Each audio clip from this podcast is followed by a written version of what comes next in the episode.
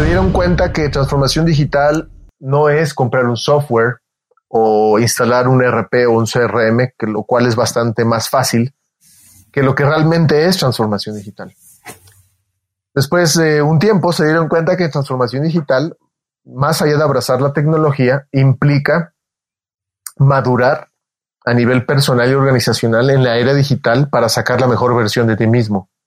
Y que eso tenía un stepping, implicaba cambiar el mindset, ubicando paradigmas, estructuras de pensamiento, desarrollando el skill set y entonces el tool set si no se manejan esos, si no se, si no si no manejaban esos componentes, simplemente podías tecnificar y digitalizar una empresa sin llevarla a transformar.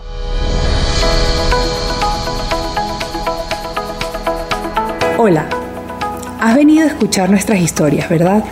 Entonces, bienvenido a Cuentos Corporativos, el podcast donde Adolfo Álvarez y Adrián Palomares hacen de juglares y nos traen relatos acerca del mundo de las empresas y de sus protagonistas. Prepárate a escuchar interesantes historias acerca del management, startups, compañías exitosas y fracasos empresariales. Pon a tono tus oídos y disfruta de este nuevo capítulo de Cuentos Corporativos. Y como todo cuento, este también empieza con un había una vez. Que lo disfrutes. Adolfo, está claro para todas las empresas que nadie puede dejar de lado el transformarse digitalmente. Pero la verdad es que qué difícil debe ser para las empresas que inician este proceso elegir proveedores de forma adecuada, sobre todo cuando todo el mundo se dice experto. Mira, Adrián, es un problema bastante grave, porque no solo toca identificar lo que te duele, el famoso pain point de las compañías, sino además por dónde comienzas.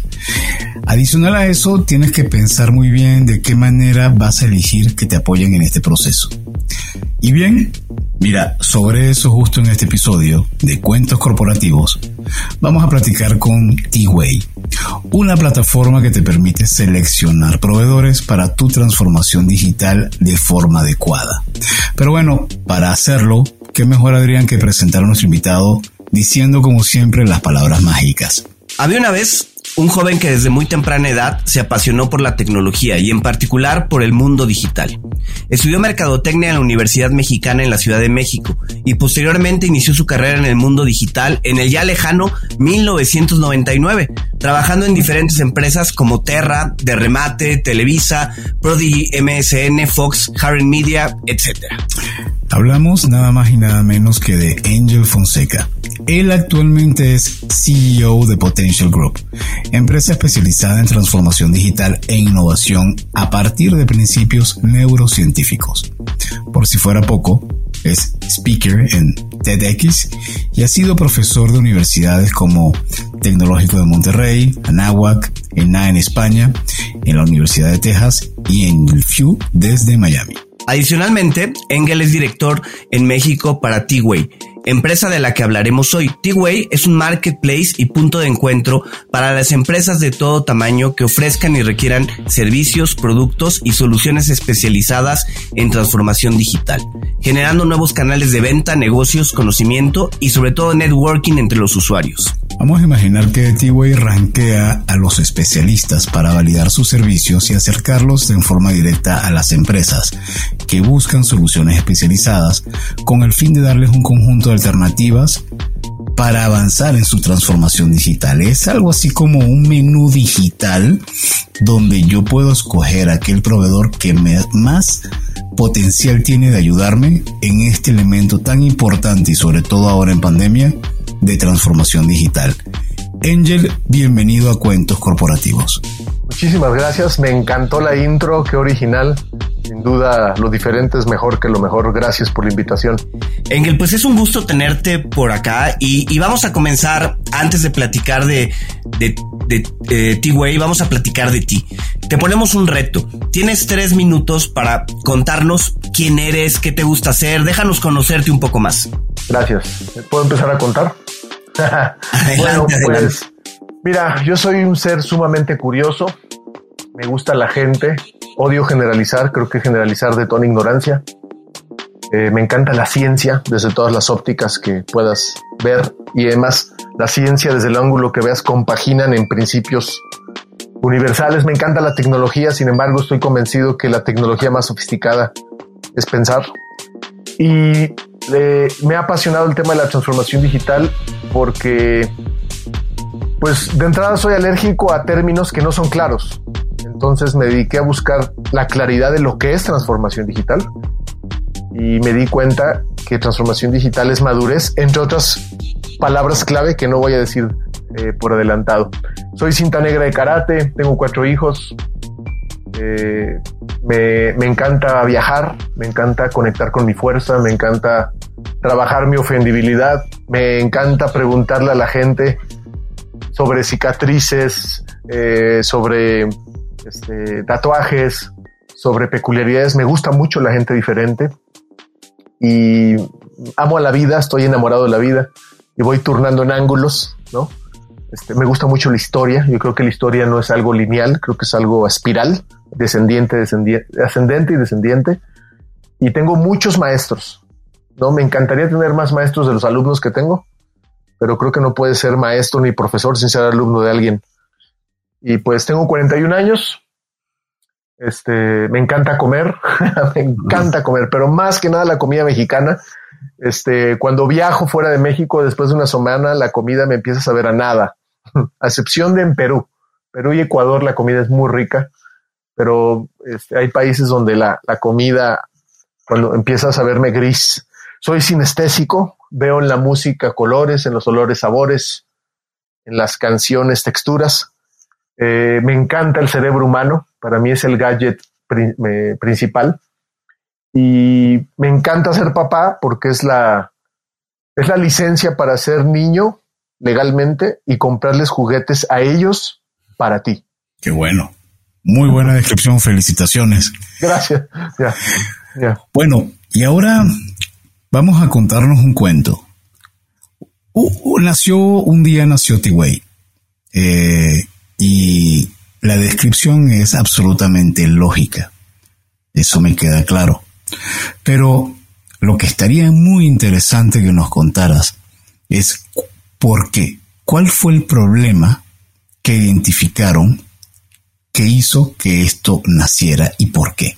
Hace muchos años, en un país muy lejano llamado Internet, eh, la gente empezó a querer implementar transformación digital, pero sin saber lo que era. Eh, idealizaban que la tecnología era toda la solución a la problemática, cuando en realidad es parte de la solución y a veces parte del problema. Se dieron cuenta que transformación digital no es comprar un software o instalar un RP o un CRM, lo cual es bastante más fácil que lo que realmente es transformación digital. Después de un tiempo se dieron cuenta que transformación digital, más allá de abrazar la tecnología, implica madurar a nivel personal y organizacional en la era digital para sacar la mejor versión de ti mismo. Y que eso tenía un stepping que implicaba cambiar el mindset, ubicando paradigmas, estructuras de pensamiento, desarrollando el skill set y entonces el tool set. Si no se manejan esos, si no se, si no manejaban esos componentes, simplemente podías tecnificar y digitalizar una empresa sin llevarla a transformar. Para esto, pues, se dieron cuenta que para poder transformar una empresa requiere capitalizar puntos de inflexión, por no decir heridas, fracasos y derrotas. T-Way se surgió porque no había una forma objetiva de medir qué tan madura era o no una empresa. Entonces se inventó como un semáforo. Un semáforo donde tú como empresario, pyme, micropyme, podías entrar, evaluar la cultura, primero el mindset, Después el skill set y luego el toolset para darte un indicador y decirte, ¿sabes qué? Estás muy lejos de la meta o vas por buen camino. Y es así como T-Way se orquestó como un semáforo a través de un diagnóstico muy interesante que ofrece la plataforma, un marketplace de talento y de profesionistas de transformación digital y una fuente muy actualizada sobre la temática de transformación digital. Engel, eh, platiquemos un poco de este diagnóstico que nos comentas, este semáforo, ¿no? Por lo que entiendo, eh, mide mindset, skill set y tool set. ¿Cuál de esas tres áreas consideras que es el área que más le duele a una organización? ¿Dónde, ¿Dónde adolecemos más? Porque muchas veces se piensa que la transformación digital es puramente tecnológico, ¿no? Como nos has dicho, pero ¿dónde le duele más a la organización? Uf, mira, lo más difícil para una organización es observarse a sí mismo, ver sus falencias, sus errores, sus fracasos, sin juzgarse. Como la cultura latinoamericana está muy enfocada en quién fue y por qué lo hizo, y es muy malo lo que hizo. Sin embargo, desde la, desde la óptica neurocientífica, la culpa fomenta el miedo, el miedo inhibe aprender. Entonces, en una organización de culpa, una organización donde hay miedo, pues de entrada va a ser muy difícil que se dé la innovación y por ende la transformación digital. Lo más difícil para las empresas es cambiar esta óptica de ver el paradigma y empezar a buscar culpables. Entonces te voy a dar un ejemplo. Muchas empresas tienen el paradigma de que si sales tarde eres responsable y estás comprometido. Ese es un paradigma, eso no es cierto. Obvio es malo, pero el objeto de estudio no es si es malo o bueno, obvio que es malo. El objeto de estudio es de dónde viene, quién lo apoya y por qué. Y sabes qué es lo más interesante? Ya que encuentras el paradigma en una persona o en una organización, necesitas tener algo con qué sustituirlo. Entonces te voy a dar un ejemplo. El miedo inhibe aprender neurocientíficamente, bloquea la amígdala y solo te lleva a reaccionar, que no es nuestra máxima expresión de intelecto. Ok, te invito a no tener miedo, pero entonces, ¿a qué me invitas? ¿Cómo sustituyo el espacio que ocupaba el miedo en mi mentalidad, en mi, en mi en, en mis reacciones? Y una buena forma de sustituir el miedo es con respeto. Entonces, por ejemplo, la pandemia, ¿tenemos que tenerle miedo? No, porque te paraliza, te baja las defensas y te enfermas más. Solo respeto. ¿Sí? Entonces, las empresas no son muy hábiles, hábiles para identificar sus paradigmas. Y uno de los grandes síntomas para identificar un paradigma en una organización es cuando se respeta algo, se enseña algo, se impone algo, pero no se cuestiona. ¿Sí? Entonces, eh, es como si tú entrabas a trabajar a una gran empresa, todo entusiasta, y dices, oye, ¿por qué no mejor lo hacemos asá?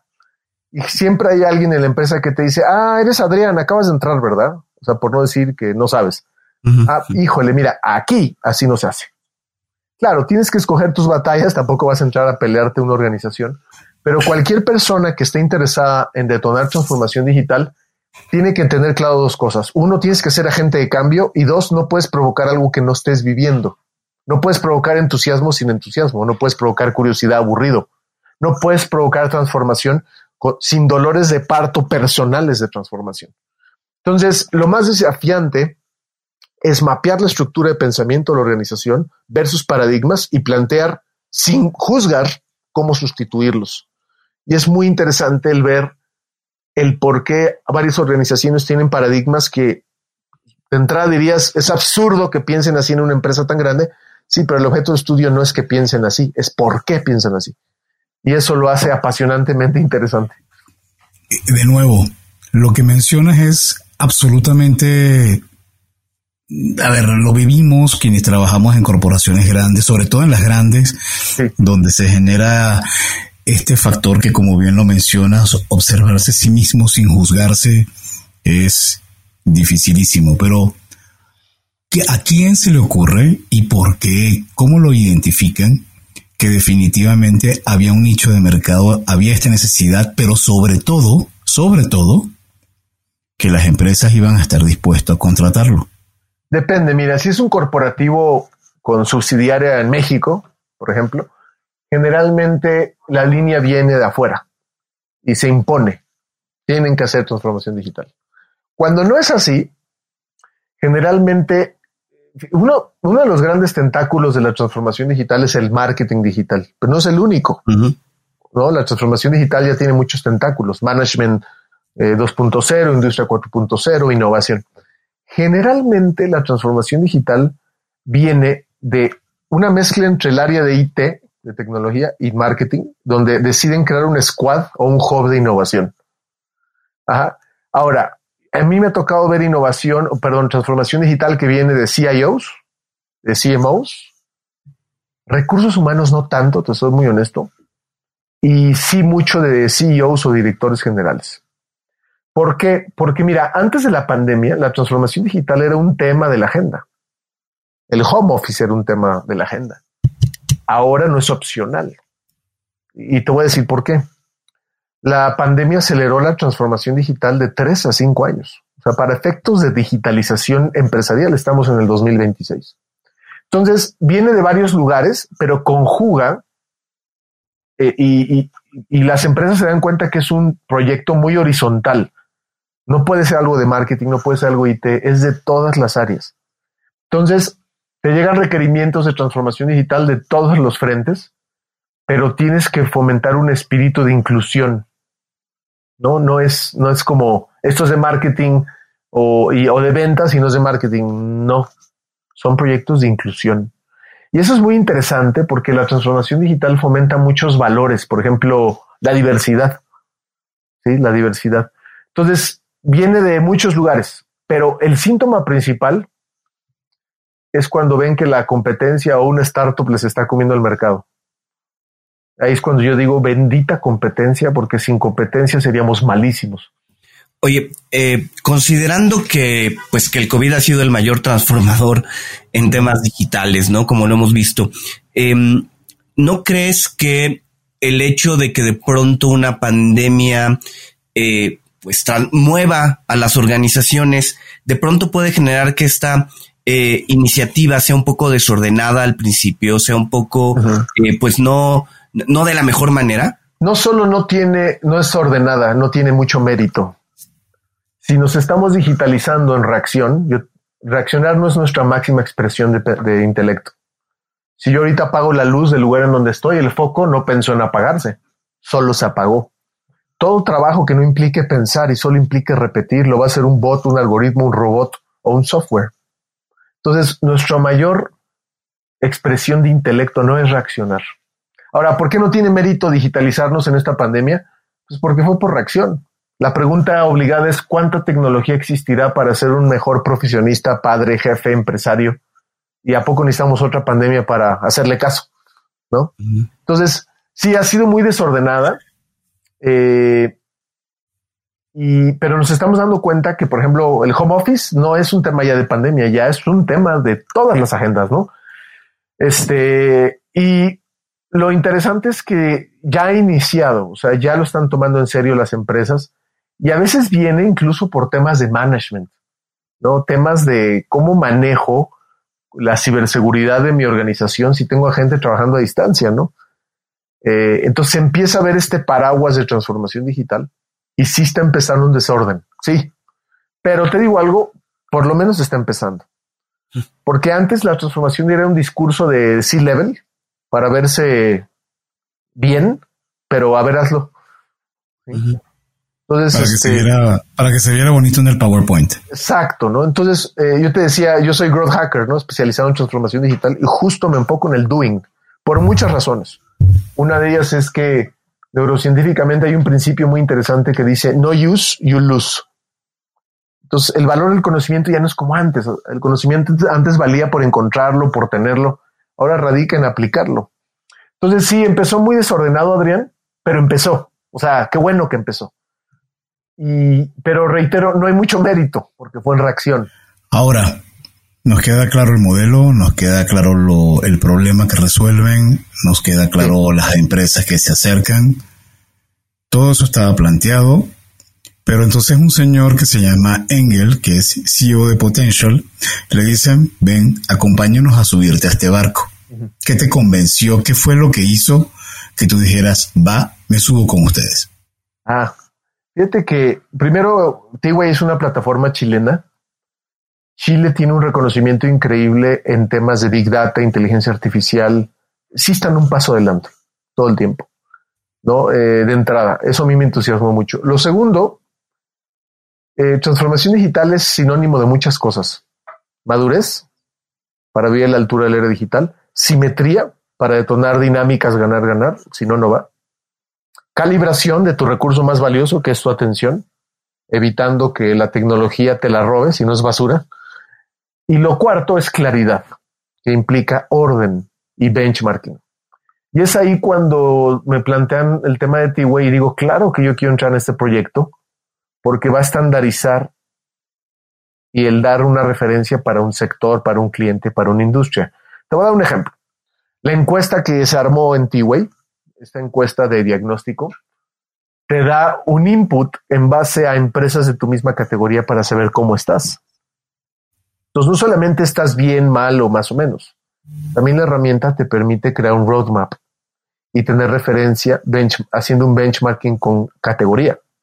Entonces yo dije, pues claro que quiero representar esta plataforma, porque al final eh, yo, actualmente soy growth hacker de varias empresas, este, telcos, marcas de consumer package goods, empresas de software, bancos, por ejemplo. Y el gran desafío hoy de transformación digital no es hablar de ello, es hacerlo. Entonces, T-Way me pareció como la pieza del, del, del rompecabezas que hacía falta. Y este, y me encanta el nombre, me encantan los colores, me encanta la plataforma, es bastante amigable. Ya tenemos clientes en México eh, y detona, detona un overview muy interesante. Entonces, no sé, yo, yo, yo, no, sí sé, a mí me complementó de una forma increíble, me complementó de una forma increíble. Oye, en el, a ver, eh, parecería que T-Way busca convertirse como en un calificador de proveedores, ¿no? Te doy un diagnóstico, te hago un roadmap y aparte te pongo una lista de proveedores calificados. Pero ¿quién avala esta calificación? O sea, ¿quién avala a, a T-Way para que de pronto eh, se tome el, voy a llamarlo así, el atrevimiento de calificar a un tercero que te pueda dar un servicio? ¿Quién? Muy buena, muy buena pregunta. Mira, de entrada, pues es un concepto bastante original. Y para, para mí, quien más aval da son sus fundadoras, ¿no? Este, se llama María y Carola, que son, son chilenas, son personas sumamente cultas, estudiadas, letradas, pero independientemente de ellas, la plataforma te va a permitir rankear. Entonces, de repente Engel se da de alta y dice, soy un buen proveedor, pero resulta que no cumplo la expectativa del entregable, tú me vas a poder calificar en la plataforma. Entonces, o sea, como todo, ¿no? Tiene un tema de autovalidación pero al final la misma gente va a darle retro a la plataforma tanto de la parte de diagnóstico como la evaluación de los proveedores para ver si es buena. Obviamente, conforme pase el tiempo, se va a acumular más inteligencia colectiva respecto al tema. Y pues, mm, digo, no es perfecta, es perfectible la plataforma, pero lo que más me entusiasma es que no existe algo igual. O sea, no existe algo igual como para decir, esta es mejor o esta, o esta no. Eh, en realidad, este, creo que como startup, pues sí tiene ese, ese tema de oportunidad y es una, una curva de madurez que a mí no me genera conflicto realmente. ¿Cuánto tiempo tiene T-Way operando tanto en Chile como en México? Ay, me pregunta, mira, de Chile, si mal no recuerdo, es desde el año pasado, sí, desde el año pasado, y en México es desde este año, sí. Este año empezamos, hemos hecho webinars, hemos dado trainings, eh, ya tenemos clientes y estamos en etapas de construcción de casos locales, ¿no? O sea, ya la plataforma existe, tú la puedes comprar, están los precios en línea y demás, pero estamos, por ejemplo, ahorita en una etapa donde estamos buscando clientes clave para armar casos de estudio. ¿Cuál es el entregable que queremos dar? Claridad. Realmente es un tema de claridad. Pero básicamente este año arrancamos en México. Arrancamos en México y, ha sido muy alentador ver primero la, confirmación de nuestra hipótesis, ¿no? O de nuestro planteamiento, que es la falta de claridad del tema.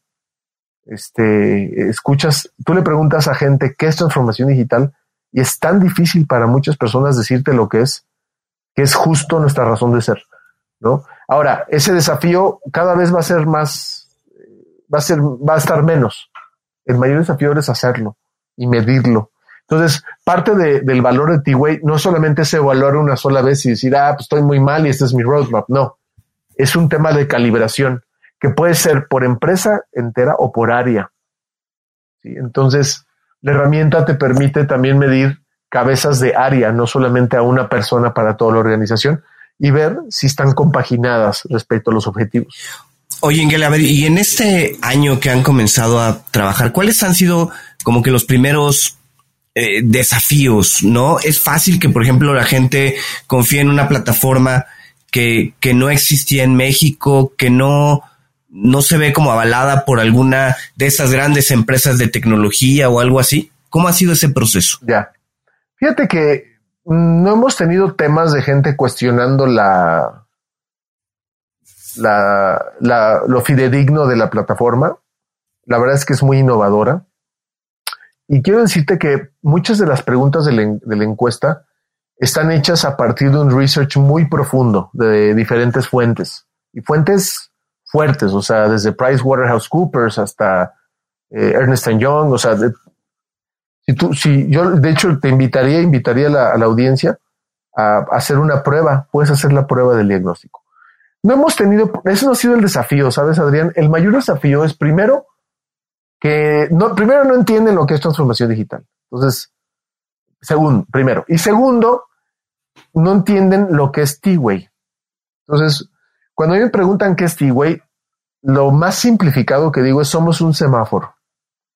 Somos un semáforo para decirte en dónde estás y qué tienes que hacer para eh, transformarte, básicamente. Pero no nos ha sido fácil, te soy muy honesto, eh, para ciertos segmentos. O sea, por ejemplo, y además tienes que entender que no, este discurso integrador no es muy común, porque la, mayoría de la gente que está abordando el tema de transformación digital son CIOs, que es gente muy técnica. Entonces, están esperando un software que haga algo, o sea, táctico. Eh, cuando te vas con un director de general, pues te pregunta, oye, pero a ver, o sea, ¿es un RP o cómo es? O sea, porque se van mucho a lo táctico. Entonces es cuando le dices, no, no es un RP, no es un CRM, no es este un, servicio, no es un tema cloud. Digo, claro, es un servicio en la nube, pero no es un tema de edge computing o inteligencia artificial. O sea, no, es realmente un semáforo. Entonces, ese ha sido el mayor desafío.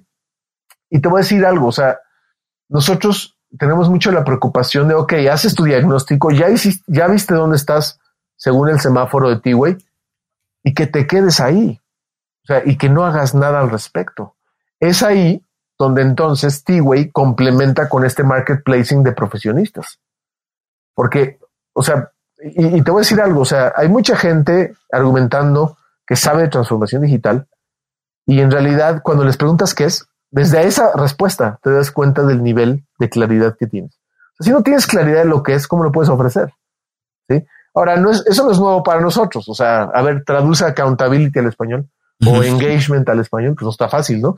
Digo, hay, varias aseveraciones, pero lo que voy es también lo que queremos, o sea, sabemos que vamos a, a, acumular, aglomerar mucha gente que se dice o que sabe del tema de transformación digital, pero va a haber gente que se va a dar cuenta que no está en el nivel. Está bien, creo que va a ser parte de la madurez de la industria, pero sí ha sido, ha sido un desafío. Pero pues entendemos, mira, transformación digital tiene mucho tema de implica mucha educación y de forma sostenida. Además, los cambios, cambiar es forma, transformación es fondo. Si nosotros queremos provocar transformación, implica un esfuerzo sostenido de capacitación, de educación.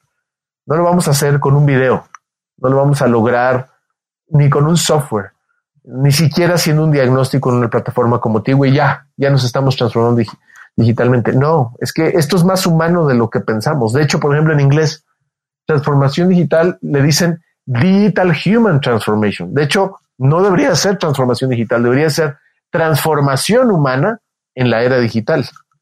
¿No? Eso es lo que debería ser. Entonces, es muy interesante la, temática, pero es un desafío. Pero estamos dispuestos a asumirlo, o sea, y educando, educando. Además, ve todas las variables y, todos los tentáculos que tiene transformación digital. Transformación digital aplicada a recursos humanos, transformación digital para ventas, transformación digital para management, transformación digital para logística, transformación digital para las para comercio, ¿no? Todo el tema de e-commerce. O sea, pum. Cuando nosotros venimos de una época donde digital solo era marketing, ¿no? O, o, el tema cloud de Conite. O sea, digital antes lo veía el webmaster y el de recursos, el de tecnología, y marketing digital. Y ahora estamos metidos todos en el mismo barco, ¿no? Tú comentabas hace unos minutos que hay que aprender de lo que ha sido Chile como ecosistema de startups y todo lo que ha desarrollado desde el punto de vista de Big Data y de inteligencia artificial. Entonces, escuchándote hablar de desafíos, me imagino que también otro desafío es que a esta startup sus inversionistas lo entiendan. Venderle la idea a los capitales que están apostando. ¿Tienes idea de cómo ha sido ese proceso tanto en Chile o y sobre todo en México? Con los inversionistas. Sí, de T-Way, ¿no? Exactamente. Pues mira, este, yo directamente le reporto a la, a la CEO, ¿no? Este, y básicamente hay un tema de números, tenemos que reportar números. Mira, muchas startups eh, empiezan con un tema de freemium a premium, ¿no? De hecho, la CEO se llama María José Acuña, es la directora ejecutiva, es fundadora, y Carola Carrizo, ¿no? Así se llama, las pueden encontrar en LinkedIn, son súper talentosas, profundas, se meten al detalle de todo, eh, muy interesante. Mira, al final es una empresa con un planteamiento eh, inicial, ¿no? De hecho, creó un concepto que se llama el IMD, el índice de madurez digital, ¿no? Porque justo te decía, transformación digital es madurez. Y pues ahorita estamos en una etapa de sembrar freemium a premium. Entonces, ahorita el enfoque del todo el reporting va muy enfocado a, a marcas, a empresas que prueben la plataforma para construir casos. Y obviamente le estamos buscando el tema de volumen, ¿no? O sea, no, no es una plataforma que con un cliente ya alarmó, no. Además, es parte de nuestra razón de ser. No queremos que T-Way solo sea para grandes empresas, queremos que sea para medianas empresas, para todo tipo de empresas. Y que la transformación digital deje de ser tener un discurso solo de las grandotas, ¿no? De las, las, las consumer package goods grandotas o las financieras grandes o los bancos grandes, no. Entonces, ese es parte del, del planteamiento de la, de la plataforma eh, si hay un tema de reporting y tenemos muy claro el embudo. O sea, el embudo para muchas startups es freemium a premium, freemium a premium. Y lo vemos desde los juegos que jugamos en el celular hasta servicios que contratamos en línea, ¿no? Entonces, ese es realmente nuestro enfoque actualmente. Oye, a ver, hablamos hace rato de que la transformación digital pues pasó de las áreas de marketing, las áreas de tecnología, a tener muchos tentáculos. Imaginemos una pequeña o mediana empresa que de pronto se ve inmerso en la necesidad de comenzar este proceso. ¿Por dónde inicia? ¿Por dónde debería de comenzar una empresa si quiere realmente una transformación digital de su organización? Perfecto. Mira, yo te diría dos escenarios. El escenario cuando no existía T-Way, pues era buscas un consultor. Realmente, como el desafío es poder observarse a sí mismo, realmente es más fácil que un externo te lo haga ver, ¿no? Aunque muchas veces ese, externo te va a decir lo que ya te decían tus colegas, nada más no les, no les hacías caso porque están adentro, ¿no? Digo, no debería ser así. En realidad hay una simetría. Toda empresa debe tener la capacidad de verse desde afuera hacia adentro y de adentro hacia adentro. Eso es, eso es muy importante. Eh, trabajar con consultores es importante y no lo digo porque sea yo, sino porque al final vas a poder tener retroalimentación de alguien que no está sujeto a la meritocracia de la organización y que va a decir las cosas como son.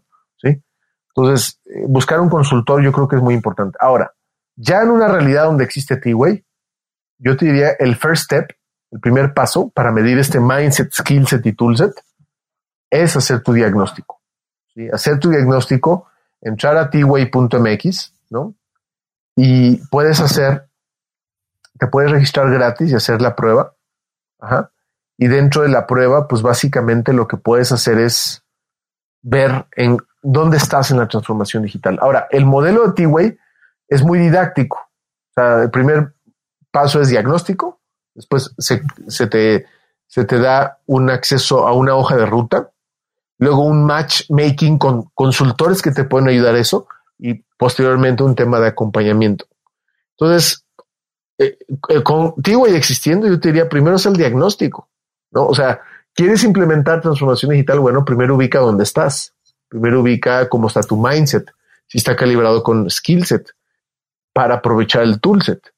Porque te voy a decir una cosa, si empiezas a apostar a la tecnología sin skill set ni mindset, eh, vas, te va a salir muy caro.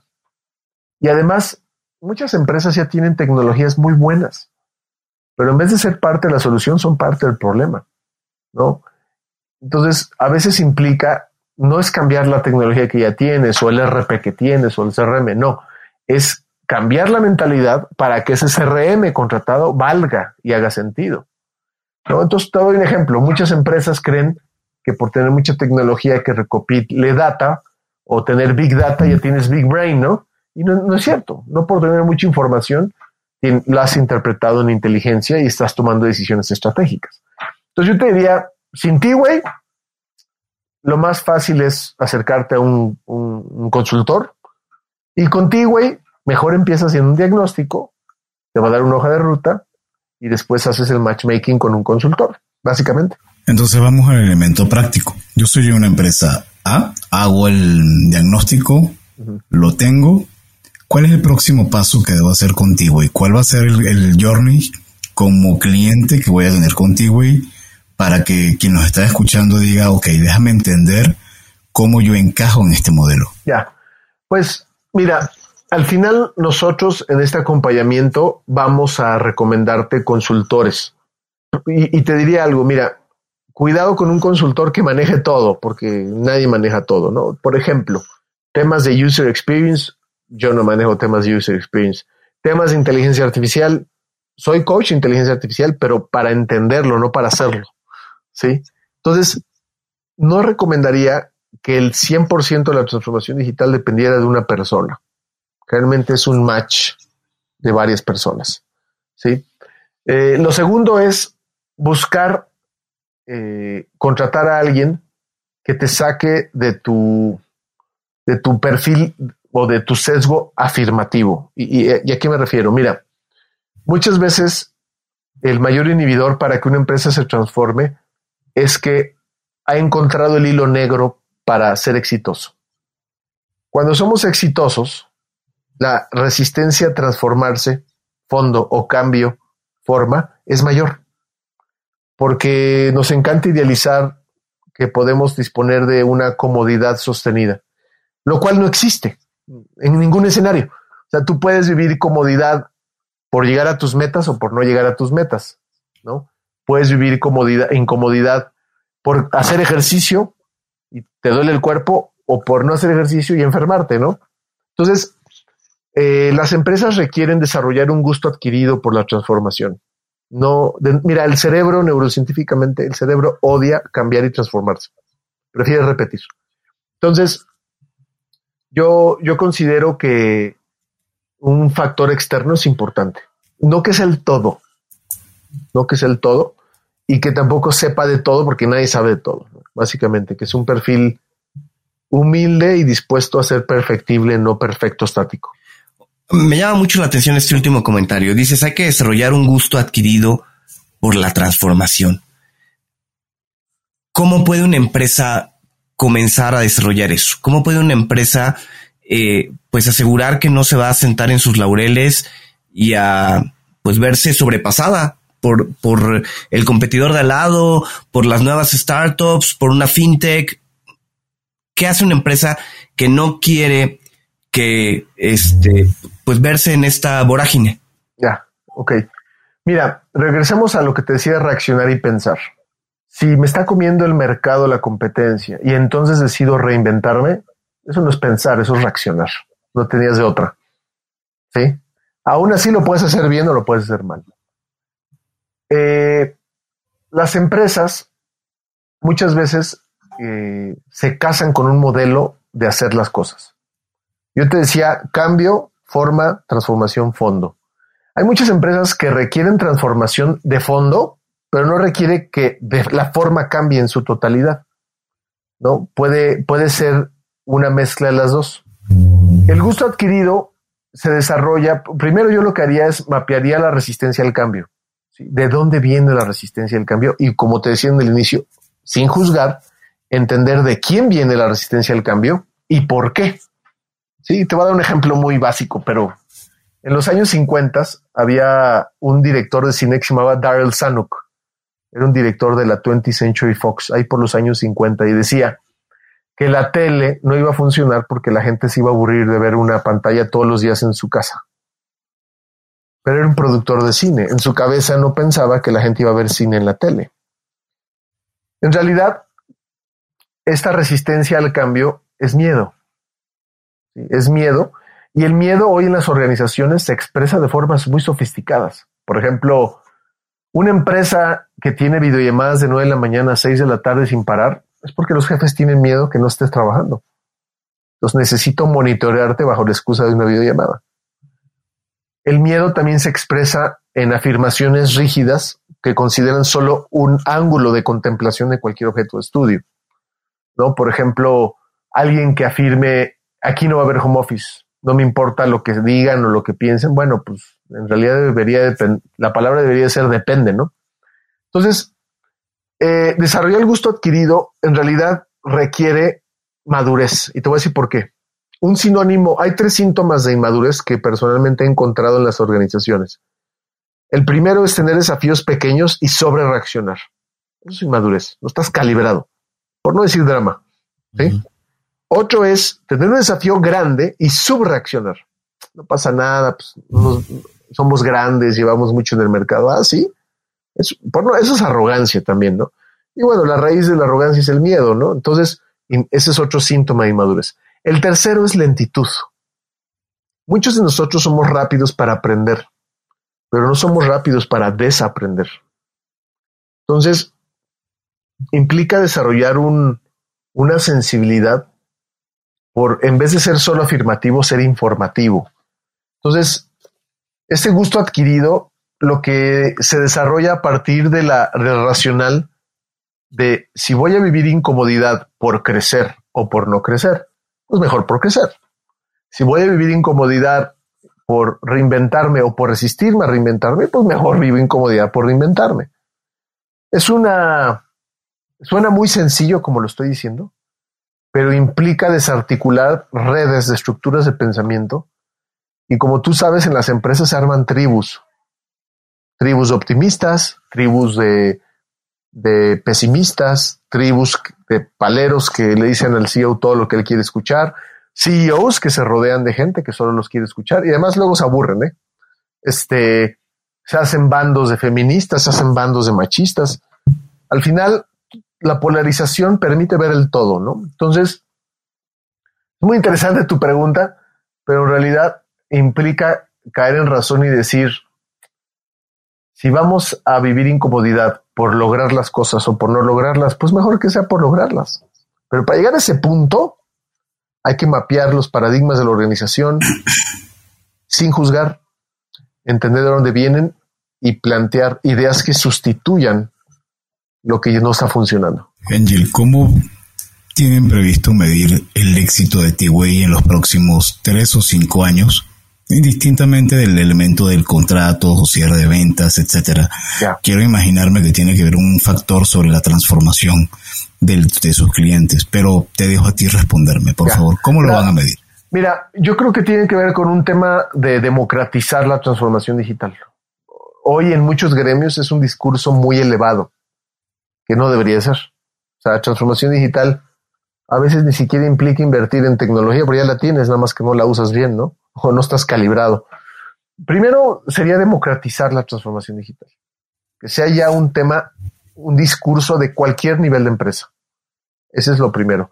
Lo segundo, como criterio de éxito, es que las empresas ya estén en discursos más elevados que solamente mindset. ¿no? Por eso te decía, es mindset, skillset, toolset. Ahora, esta evolución de mindset, skillset, toolset se tiene que dar a la par. Si tienes una tecnología versión 1 que te permite hacer seis cosas, pues tienes que tener el mindset de saber que esa tecnología funciona y suma. Pero de repente esa tecnología va a llegar en la, versión 3 y no te va a dejar hacer seis cosas, te va a dejar hacer ocho, otro ocho, ocho, habilidades o nueve habilidades nuevas. Entonces, no, ese tema de mindset, skills, no siempre es en el mismo orden, pero en realidad debe ser simultáneo. Entonces, queremos por ejemplo, a mí me encantaría fomentar, y, lo que estamos impulsando en T-Way son dos cosas. Uno, la democratización de la transformación digital y que sea discurso de cualquier tipo de empresa. Uno. Dos, la profesionalización de la gente interesada en fomentar transformación digital. O sea, que la gente que quiere ofertar transformación digital a nivel consultoría, a nivel doing, a nivel eh, medición, optimización, pues sean cada vez mejores, y obviamente incluyéndome yo también. Y lo tercero tendría que ver, pues sí, con un tema de revenue, eh, de ganancia, pero si te fijas, por ejemplo, en nuestro tema de pricing, ni siquiera es una plataforma muy cara. Nosotros estamos apostando el volumen. Entonces, esos serían los tres indicadores. En, en, en cuentos corporativos tenemos unas preguntas que les llamamos preguntas obligadas, preguntas de cajón que hacemos a todos nuestros invitados. ¿Te gustan los cuentos? Claro. ¿Cuál es tu cuento favorito, tu escritor de cuentos favorito? Buena pregunta, es que no soy de leer cuentos, pero soy muy fan de Neil deGrasse, el, astro, este, el astrofísico, y cuenta cuentos aparte, pero soy muy fan de él, pero cuenta cuentos de científicos.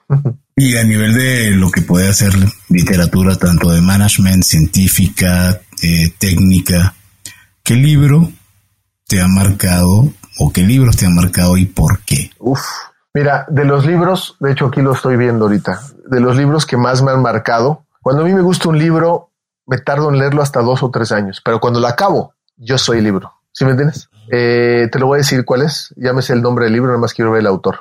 Es un libro de neurociencia de un personaje. El libro se llama En Cambio. Es un neurocientífico argentino.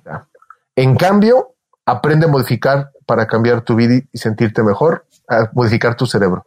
Se llama Stanislaw Bachrach, editorial Grijalbo. Ese libro es, mira, voy a la mitad del libro y llevo dos años leyendo ese libro, pero no me urge acabarlo porque estoy enfocado en aplicarlo.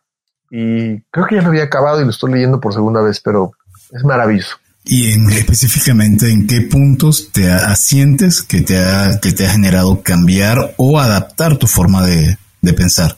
Ah, bueno, pues creo que lo principal que me ha ayudado a entender es a observar los pensamientos sin juzgar. Yo creo que de ahí lo saqué. Y a entender sobre el poder de las palabras, cómo, cómo las palabras pueden construir o destruir una persona, incluyéndome a mí mismo. ¿eh? Somos, las palabras son flechas específicas que van a lugares únicos de la mente de las personas. Este, y entender que al final sí tenemos un lado inconsciente que podemos tratar de hacer más consciente. ¿En alguna aplicación móvil o gadget tecnológico que recomiendas para tu vida? Y no se vale decir que el cerebro es tu gadget preferido, ya lo comentaste. Algo adicional.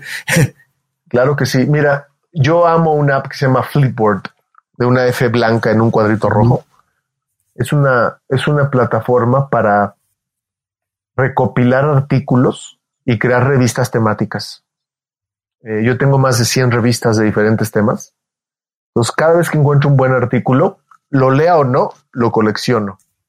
Entonces, por ejemplo, ahorita estoy dando un coaching para una empresa bastante grande de temas de inteligencia artificial o con otra estoy de Growth Hacker para temas de incrementar ventas, efectividad y demás. Y tengo revistas de diferentes temas. Entonces, en Flipboard, si tú entras a ver una revista de tecnología, en realidad estás viendo la revista, una revista de las mejores revistas con los mejores artículos del mundo. Entonces, en una revista, hojeándola, lees 26 revistas. Soy fan de esa app. Soy fan porque me permite estar actualizado. Tú mismo diseñas tu revista.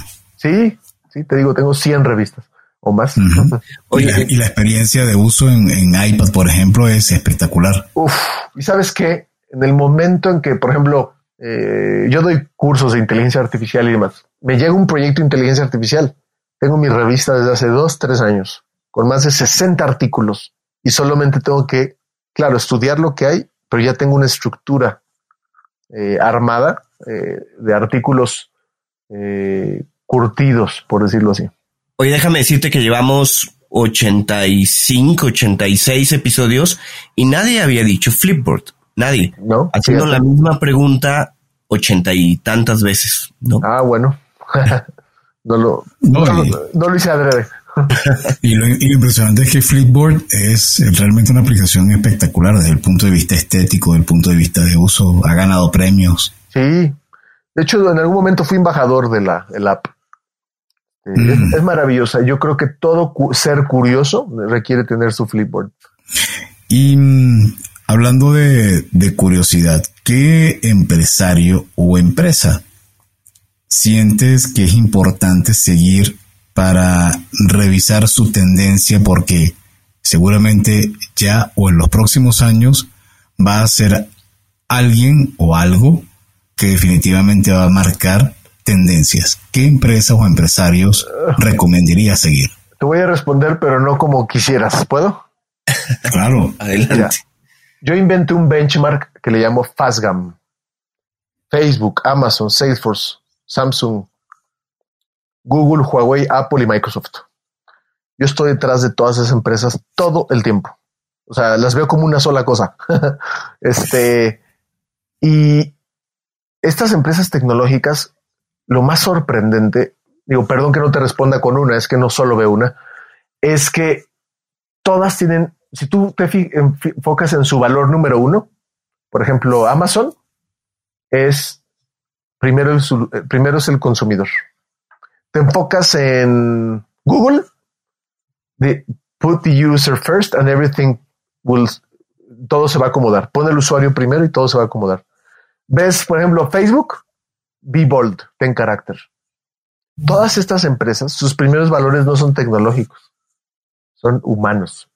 Entonces no monitoreo una, monitoreo todas estas todo el tiempo y me he llevado unas cachetadas de realidad impresionantes. No sé si te puedo dar un ejemplo antes de acabar. Adelante. Por favor. Eh, hace poquito yo enseño que hoy la esencia de la inteligencia en la era digital es la capacidad de pensar en el futuro tomando decisiones en el presente. Todo lo demás es reacción y lo va a acabar haciendo un bot. Cuando tengo la oportunidad de enseñarle esto a gente de, de Huawei, me fui para atrás cuando aprendí que China tiene un plan como nación de aquí a 100 años y revisan el sprint cada cinco años. Y un chino ordinario de nuestra edad no piensa aquí a cuatro años, piensa a décadas. Dije, uff, estoy perdido. Y para mí admirar es imitar. Entonces yo ya empecé a planificar mi vida en década. yo ya estoy decretando mis metas a los 50. Muy bueno. Oye, a ver, pero yo me quedo con la, con la curiosidad. Las empresas que mencionaste todas son empresas, pues, americanas, europeas, asiáticas. En Latinoamérica, ¿qué empresas sigues? Mm. Así como sigues a Facebook, Amazon. En Latinoamérica, ¿cuál consideras que podría estar a ese nivel? Kio Networks. Ok. Kio Networks es una empresa. Yo he estado cerca de Kio Networks de alguna forma porque un amigo mío tuvo la oportunidad de vender su empresa.com a Kio Networks. Y esta mujer, Arambuzabala, es impresionante. Impresionante. O sea, Kio Networks, desde el nombre, la personalidad, la densidad de marca, tú escuchas la gente hablando de Kio Networks y es con muchísimo respeto. O sea, lo que se ha vuelto Kio Networks. A mí me inspira mucho esa empresa. Probablemente debería monitorearla mucho más. También eh, Grupos Salinas, particularmente Total Play, Banco Azteca, están gruesos. O sea, están en una punta de innovación impresionante. Este, y básicamente, pero si tú me dijeras la marca que más admiro mexicana, yo creo que sería Kio Networks. Cuéntanos, Engel, si alguien quiere seguir tu trayectoria, revisar lo que publicas, tus consejos, ¿dónde debería eh, buscarte? Ya, gracias. Pues mira, en todas las redes sociales estoy como arroba Engel Fonseca. En LinkedIn soy más corp, en mi fanpage de Facebook soy más profundo, en Instagram soy más visual me gusta a mí mucho LinkedIn, la verdad. Antes no me gustaba, pero ahora me gusta. Eh, pero estoy como arroba Engel Fonseca, este, y ahí pueden encontrarme en cualquier plataforma. Engel, ¿algún mensaje final que quieras dejar para nuestros escuchas? Uf. Pues mira, en la transformación digital el recurso más valioso es la atención. En sánscrito, atención es lo mismo que energía. Si la tecnología te roba tu atención, es basura sofisticada. Afortunadamente tenemos una brújula que es la curiosidad. Y la curiosidad te permite ser feliz, aprender y conectar. Entonces, yo invitaría a la audiencia a hacer un inventario de su atención. ¿Qué tanto la tecnología te ayuda a enfocarte o te está robando este gran recurso? Por no decir el más importante. Si yo estuviera escuchando en este momento el podcast, es justo cuando lo pongo en pausa, me pongo a pensar y le doy para atrás dos o tres veces y lo vuelvo a escuchar y dos o tres veces y lo vuelvo a escuchar. Así que los invito a que realmente lo hagan y además agradecerte, Engel, realmente por habernos acompañado.